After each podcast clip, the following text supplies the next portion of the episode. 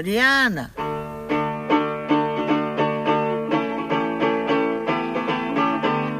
Folhetim da Mariana. Contos, cantos e descantes de mulheres em trânsito. Histórias de vida em 12 capítulos musicados. Esquecei o conforto dos vossos lares, o burburinho dos passeios das cidades onde transitais diariamente e imaginai-vos, estimados ouvintes, num palheiro, algures no norte do nosso país, bem no centro de uma aldeia raiana. Dentro deste palheiro decorre um convívio. Um convívio sossegado, com gente de poucas palavras. Enfim, com algumas exceções. Duas exceções, para sermos mais exatos. É que as afilhadas da Mariana, a heroína do folhetim de que ireis escutar hoje o primeiro capítulo, também aqui estão, e dá-se o caso de serem mulheres pouco dadas a silêncios. Maria e Ana regressaram ontem à terra de seus pais para tratarem do funeral da Mariana, madrinha de ambas, de quem herdaram um pedaço do nome, uma maleta de cartão e o gosto pela liberdade. Emigrada em França desde 1971, Mariana morreu de causa natural, aos 70 e tal, nos arredores de Paris, com uma vida preenchida de emoções e fadigas e os dedos torcidos pelas artroses deixadas pelos trabalhos do linho a que foi obrigada na sua juventude. Era tecedeira.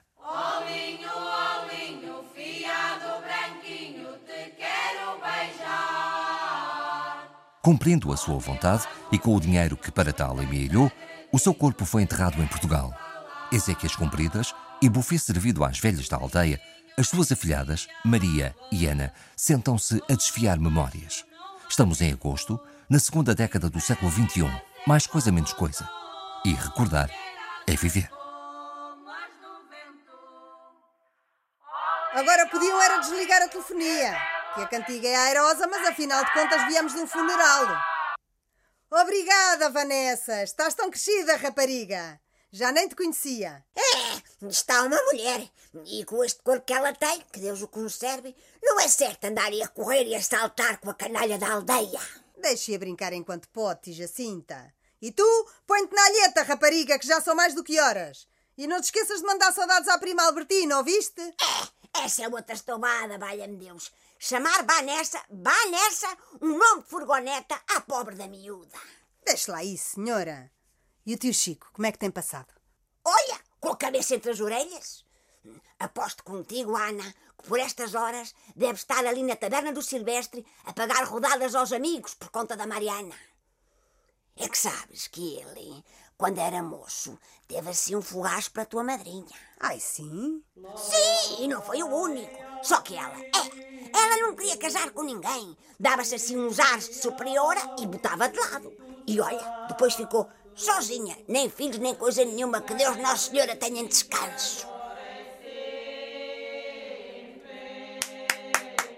Oh, minhas senhoras! Lá porque viemos de um funeral não precisam de estar com essa cara de enterro. Vamos lá animar! Toca a comer e a beber, minha gente, porque sem comer não há prazer e comer sem beber é cegar e não ver. Pois, é o que mais comerem, há de garfa cova. Mas que desmancha prazeres, Jacinta. Ande, beba lá um copito a ver se amacia essa língua. Ai, vosso mecê gosta mais do verde. Então beba do verde e tira a barriga de misérias, mulher. À nossa! À nossa, à nossa. E depois, assim como assim, também vão todas a pé para casa? Mas onde é que aquela rapariga se terá metido, senhores? E com tanto por fazer? O linho dizia água, muito baixo num ramento. Quisera ser como tu, ter asas como as do vento. Oh, senhora Ana! Senhora Maria, O seu galo canta, o meu assobia. o seu assobia, o seu assobia. Oh, senhora Ana! Como estás? Senhora Maria, vamos andando. Oile, oile, oile, meu amor, aile, meu amor, oile, meu amor, aile. Quem tem burro leva burro, quem o não tem vai a pé. Quem o não tem vai a Ah, pé. Pois é, quem o não tem vai a pé. Aile. Pois é. Estamos para aqui a brincar, mas a Mariana foi mesmo a pé. Ai, a nossa rica madrinha. Ainda agora foi enterrar e eu já estou apertadinha de saudades. Deus a tenha em descanso, mais a Virgem Maria e os anjos todos do céu. Foi a estão. pé e só voltou de charola, na charrete funerária. Mas teve uma vida cheia a Mariana, lá na França e à sua maneira. E no fim, olha, foi enterrada tal como queria. Na terra onde nasceu, num dia de sol, com todos os preceitos, muito aconchegada, numa mortalha de língua alfredita. Só tenho pena de não nos terem deixado fazer o velório de caixão aberto, como ela queria para todos a verem, tão linda que ela ia. Estás maluca? Ainda vinha para aí a, a azar, o azar, como dizem por aqui, e mandava tudo para casa, por falta de condições de segurança e higiene. Mas eu gostava, Maria. Gostava de ter feito uma cerimónia mesmo à antiga, com carpideira e tudo, que era o que a madrinha merecia. É que agora já nem os funerais têm a mesma graça. Uma miséria. Já nada é como de antes. Anda tudo falsificado. Mandam vir toda a trampa em mais um par de botas lá da China ou do Camboja ou lá o que é. Deixa de conversas, Ana, e ajuda-me aqui com as toalhas. Vamos. Ficaram lindas, não ficaram? Lindas. Branqueias com bicarbonato de sódio. Receita da madrinha. Deu calma trabalheira, mas valeu a pena, não valeu? Olha, e trouxe estas velas. Ainda temos do tom? Nem por isso, mas vai andando que eu vou lá ter.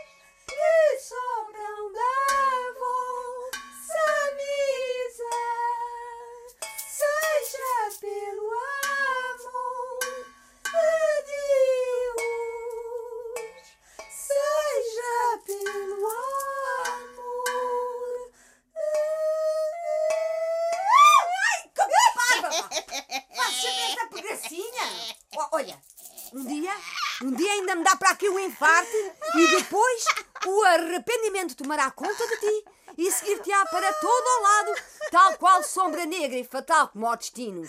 E depois como é? E depois eu choro um pedaço e a coisa passa. Anda, vamos ao que interessa, mas é. Sim, vamos ao que interessa. Quanto é que conseguiste arrecadar com o peditório? Chega para pagar o serviço ao senhor prior? Espera, ah, deixa ver. 47, 48, 50. 50. Isto só parece-me curto, Maria, mas se lhe juntarmos o cabrito e mais o pão de ló que lá temos em casa, espero que chegue, porque sabes como é. O padre Narciso não aceita fiado. O homem é cá unhas de fome que até mete impressão. Mas olha, antes ser agarrado ao dinheiro do que andar por aí a agarrar umas e outras como fazia o que cá tínhamos antes deste e que o povo teve de pôr a andar. E que generoso que ele nos saiu, lembras-te? Ah. O senhor Prior Teles era homem para ter aí umas quatro ou cinco filhas, todas adotivas. Quatro. O outro era rapaz e ele dizia que era afilhado. Recordas-te da história escabrosa que a Mariana nos contava? Qual delas? A da pobre rapariga que foi enganada pelo padre e que era assim um bocado atrasada, mas muito bonita. Da Maria Rosa? A Maria Rosa ainda cheguei a conhecer. Já não era nova nem bonita nessa altura, mas ainda continuava a ter aqueles ataques de epilepsia quase todas as semanas, coitada. E é claro, uma mulher com uma doença destas por estas bandas aqui há uns anos, se não fosse bruxa nem possessa, só lhe restava ser a anormal da aldeia. Anormal, mas muito linda, pelo menos é o que dizem. Mas conta a história, recorda-me lá os pormenores escabrosos. Então, a Maria Rosa era pastora, como tu bem sabes, e andava sempre sozinha pelos montes com as ovelhas, sem conversar com ninguém, e senão com a mãe, não é?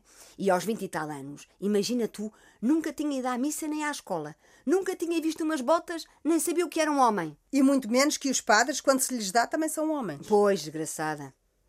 Continua, continua. Um dia houve festa aqui na aldeia, em honra de uma santa qualquer, e a Maria Rosa desceu lá do ermo onde vivia, mais a mãe, já muito velhinha, que lhe disse que ela tinha de se ir confessar. Ah, pois, que os pecados deviam ser às resmas. Os dias inteiros com as ovelhas, a comer azeitonas com pão duro e a chutar calhaus. Ai, santa inocência. Escuta! A Maria Rosa sentou a mãe à sombra, à beira da fonte, e foi ter com o padre à sacristia. Senhor padre, a minha mãe diz-me para eu me confessar. Eu nunca me confessei, não sei como se faz. E eu disse-lhe que só podia confessar depois de toda a gente. A rapariga esperou pelo fim da missa e quando foi ter com o padre, o homem manda ir para debaixo da amoreira que já lá ia ter. Qual? Aquela grande do Largo do Pelourinho? Achas? A outra lá embaixo, à beira do rio. Mas então, o padre lá foi confessar a Maria Rosa e no meio da confissão, que como tu calculas, não deve ter sido lá muito católica. Nem apostólica, nem romana, nem ortodoxa e muito menos evangélica. Pois, e no meio da confissão diz o padre à Maria Rosa. Olha, vamos fazer um menino. E quem o queria, senhor padre? E responde-lhe o velho. Deus que está lá em cima. Criou Deus, Maria Rosa. E aos nove meses pariu a criada, pariu um curica de gorra e sutaina, xiribi, xiribaina de gorra e sutaina. Pois, também houve essa, mas essa contavam em mirandês e eu, se queres que te diga, nunca percebi muito bem o enredo. Então, não tem nada que perceber, Maria. Foi mais um dos arranjinhos do Sr. Padre Teles. Parece que o padre andava a sentir-se mal e já não saía da cama há uns dias. Certa noite mandou chamar a criada, que lhe era muito dedicada e fazia de tudo para o agradar, e vai-lhe pedir um chocolate com um pouquito de alga. A criada, coitada, diz-lhe que o poço está abaixo e que a vara que tem não consegue chegar à água. O malandro responde-lhe que debaixo dos lençóis tem uma vara de tamanho adequado que lhe pode bem valer. Aham, já estou a ver porque é que a contavam em mirandês. Essa é deste salão, oh Ana. Finíssima. e passados nove meses, o miúdo nasceu com a cara chapada do pai, benzo Deus. E o padre Teles mandou-o de imediato para o orfanato. A pobre da criada, que até gostava do prior, afinal de contas tinha-se-lhe entregado por amor. Ficou para ali, desazada, aos caídos, sem homem e sem filho. E sem padre que a confessasse infeliz. Tenho aqui duas tetas como duas mançanas, que dão tanto leite como duzentas cabras. Xiribi, xiribai Ah, na... espera, agora é que eu percebi a parte do leite e das cabras. Então, a desgraçada da criada nem teve tempo de desmamar o filho injetado pelo pai. O leite subiu-lhe à cabeça e foi por isso que acabou por enlouquecer e morreu tão nova ainda. É isto, é? Evidentemente, Maria, evidentemente. Estava a ver que não chegavas lá antes dos 70. Bem, mas a outra, a Maria Rosa, continuou a encontrar-se com o prior à sombra da Amoreira, mesmo sem saber bem o que fazia.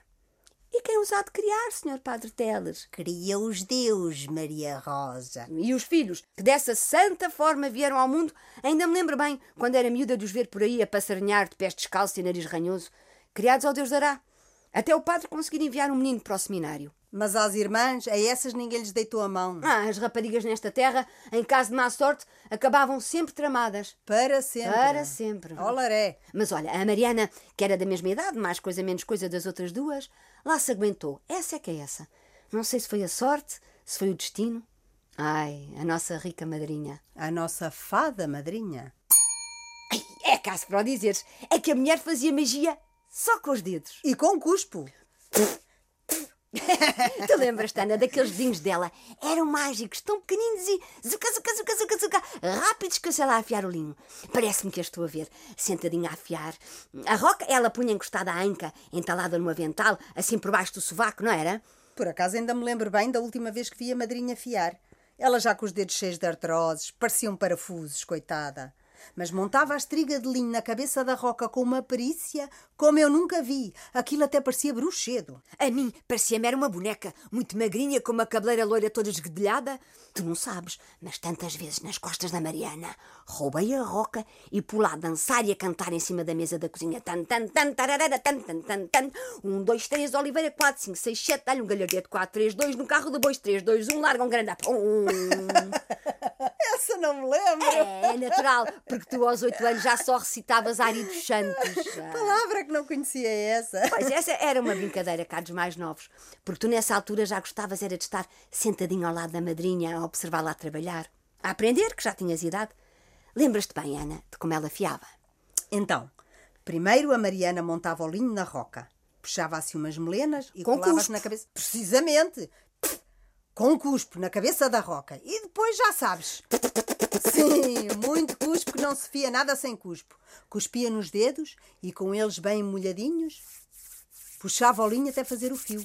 O fuso ficava pendurado pelo fio lá embaixo e a cada volta que dava ia ficando mais Ai, é o fuso, não me digas nada. Uh, uh, uh, parecia um peão. Lembras-te, Ana? Uh, uh, uh, aquilo era lindo, nós éramos pequenitas e até ficávamos zonzas com os olhos em bico a olhar para o raio do fuso. o fuso a rodar e a maçaroca a crescer. Era É, lindo! Era lindo.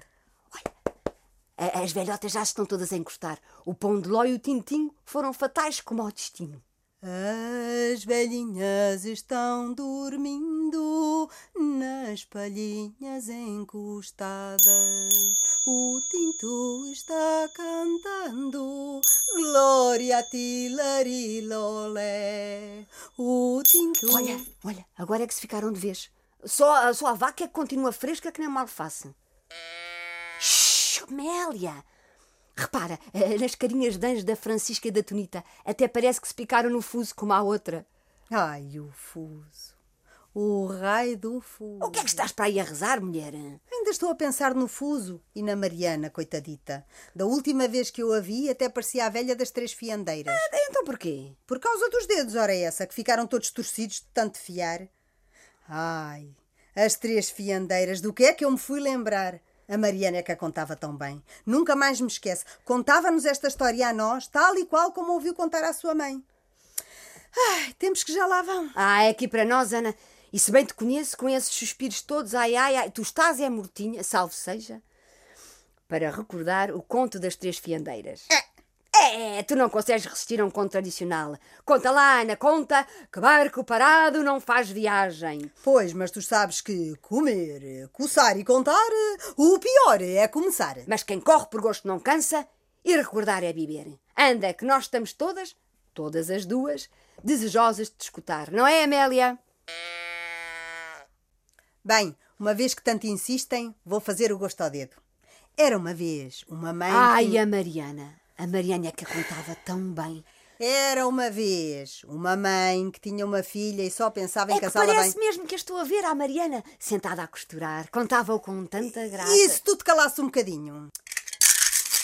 Cuidado, Maria, olha que acordas as donzelas. Desculpa, foi sem querer. Estava a aproveitar para ir levantando a mesa. Vá, continua. Era uma vez uma mãe que tinha uma filha e só pensava em casá-la bem. Ela fiava, mas não gostava. Como a Mariana. Sim, como a Mariana. A mãe punha a fiar quase desde que nasceu. Fiava de castigo. Deu-lhe um fuso e uma roca para a mão, ainda mal ela sabia andar. Era das beras essa mãe. Ui, do pioriu. Achas graça? Não estou a rir, estou a fazer de rainha má, a rainha má da história. Mas nesta história não entra nenhuma rainha má. Espera, espera. Estava a bela infanta sentada com um pentedoiro fino, seus cabelos penteava.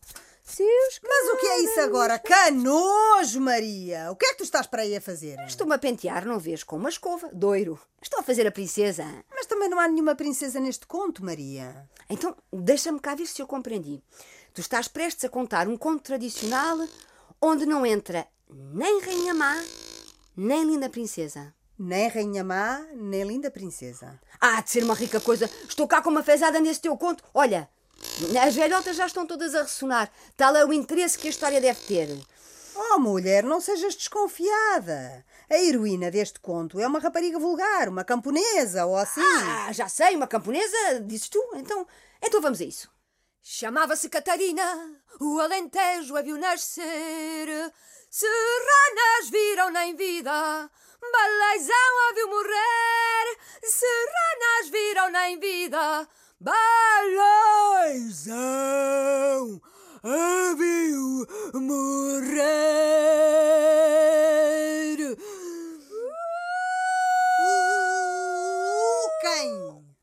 A camponesa? A Catarina Eufémia, evidentemente. Mas qual Catarina Eufémia, criatura? Ah, então só pode ser a padeirinha da Osbarrota. Eu dou-te com a padeirinha mais três panhóis na espinha. Deixas-me contar o raça do conto?